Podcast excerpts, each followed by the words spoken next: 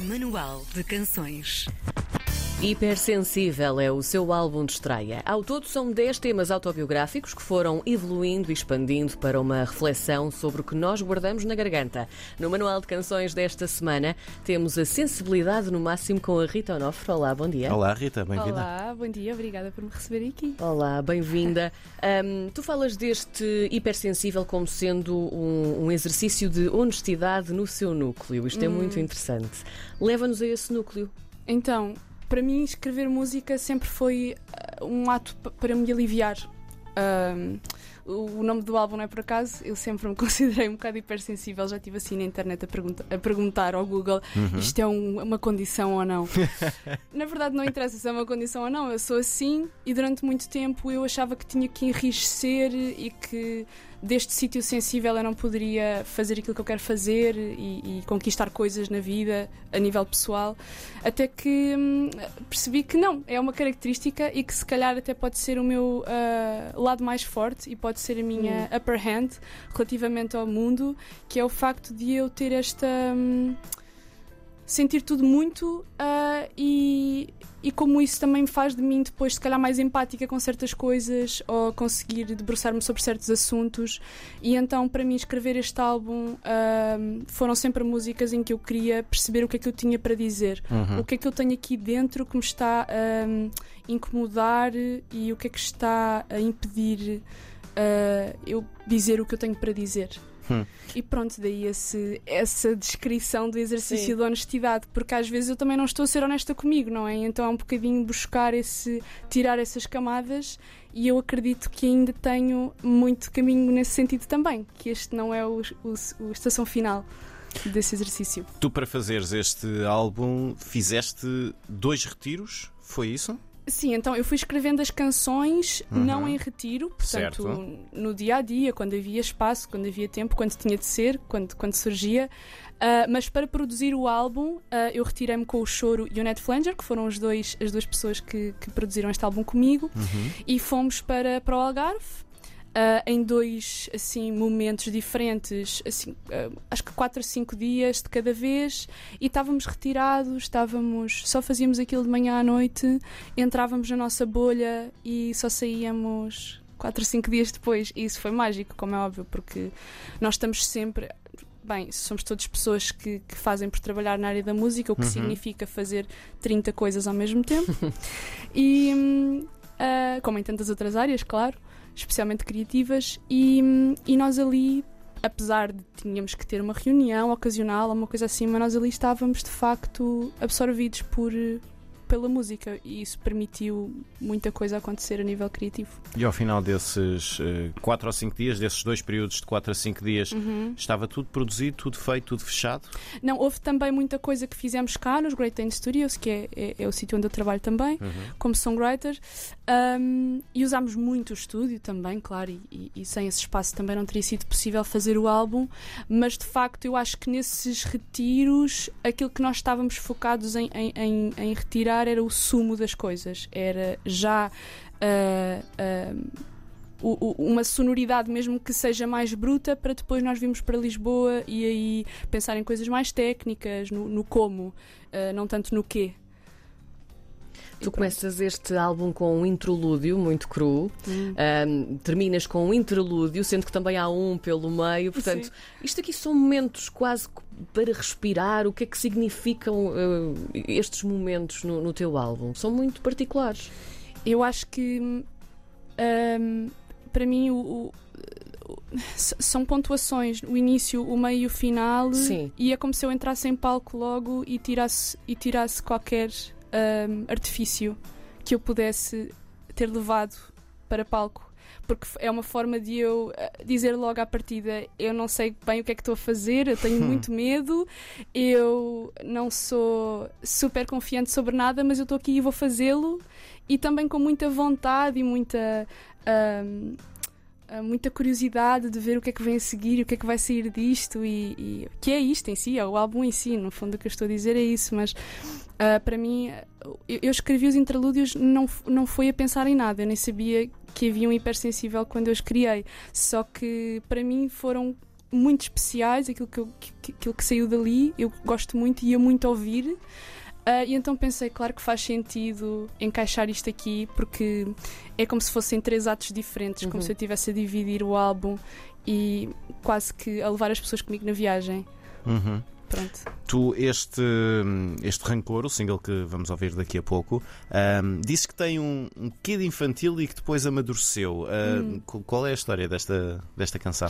Então, a Rancor é sobre uma coisa, eu digo muito infantil, porque quer dizer, quando nós estamos. Uh, uh, foi o fim de uma relação, eu, tive, eu acabei com uma pessoa, acabei, acabei acabamos hum. a, a relação e, e, ficou mais tarde aquela. Fica sempre um rancor relativamente ao que a pessoa fez, fez-nos sofrer e tudo mais, mas é tão inútil esse sentimento. E é tão falso também porque vem de coisas que nós criamos na nossa cabeça sobre o outro contra nós. Uh, e então, esse sentimento era infantil. Eu sabia que o que estava a sentir. Eu não gostava do que estava a sentir, não me identificava com aquilo, apesar daquilo estar ali.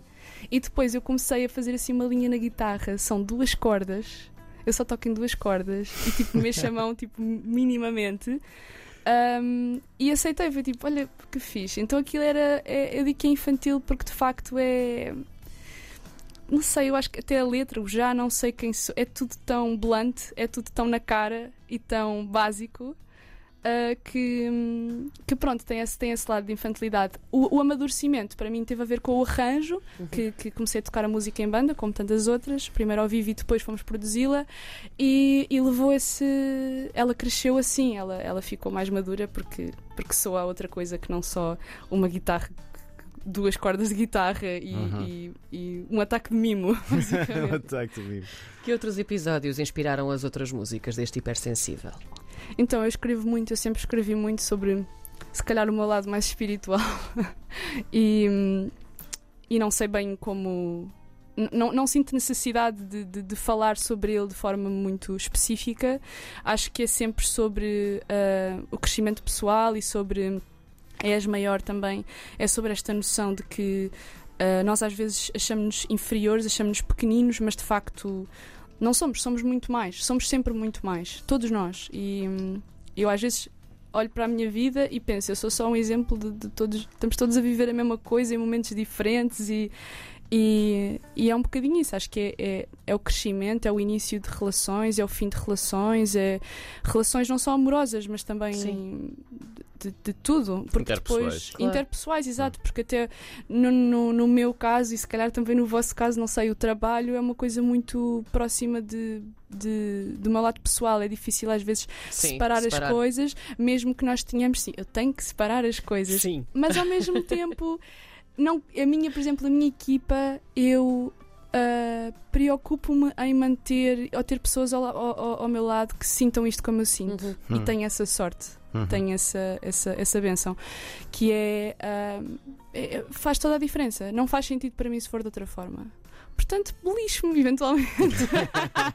Nós sabemos do que falas. Pronto, acredito que sim, claro que sim. Nós há uns tempos usámos uma frase que era uh, o, o, quando os teus colegas também são os teus amigos. Sim. E acho, acho que era mais é isso por aí que estavas, a, estavas a falar também. É isso uh, mesmo.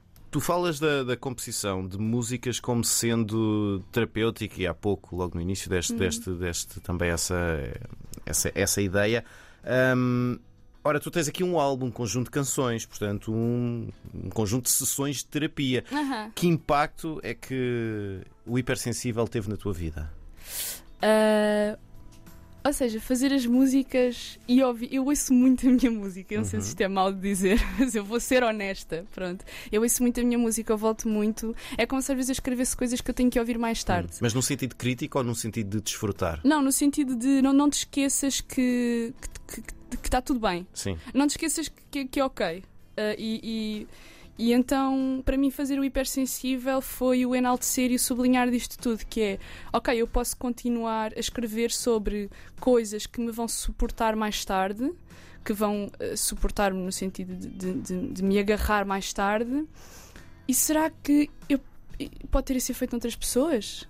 Não sei, porque há imensos álbuns que são os álbuns da minha vida que me que me cuidam. Eu vou lá, Sim. vou ouvir Bon Iver, Bon Iver mil vezes, porque vou ouvir Kimbra mil vezes, porque são, são, são artistas que. Que te abraçam um bocadinho. Ai, sim, que, me, que- Sim. que escreveram ali qualquer coisa que parece que é para mim e então eu. Pronto, eu tenho este desejo, claro, criar espaços de, de paz e de alívio e de, de- de- para andarmos um bocadinho mais leves, porque, porque já pesou há muito em todo o lado. Tu há pouco falavas de- dessa questão de trabalhar com amigos e, e neste álbum tu tens a participação de, de alguns amigos. Quem? Quem é que Tenho. trabalhou aqui contigo? Então, eu tenho logo a curto prazo, é o único dueto que eu tenho no álbum. A curto prazo foi, foi escrita com o Miguel. O Miguel é também o segundo guitarrista da minha banda Uhum. e tem uma voz incrível e tem uma criatividade e um talento incrível e eu sinto-me muito lisonjeada porque foi, foi a primeira edição dele. Portanto, ele escreve eh, e compõe e faz coisas lindas há anos, mas nunca editou nada. Uhum. Ele, tá, ele toca com, com outras pessoas também, não toca só comigo e produz também. Ahm, e então eu desafiei, eu tinha assim uma música a, a meio e depois eu disse: eu preciso levar isto a uma pessoa que seja tão sensível quanto eu e o Miguel é essa pessoa. Ahm, e pronto, e, e- e mudámos imensa coisa e ele escreveu o resto do- do- do segundo verso e mudámos o refrão e. E foi incrível. Portanto, Miguel é o primeiro.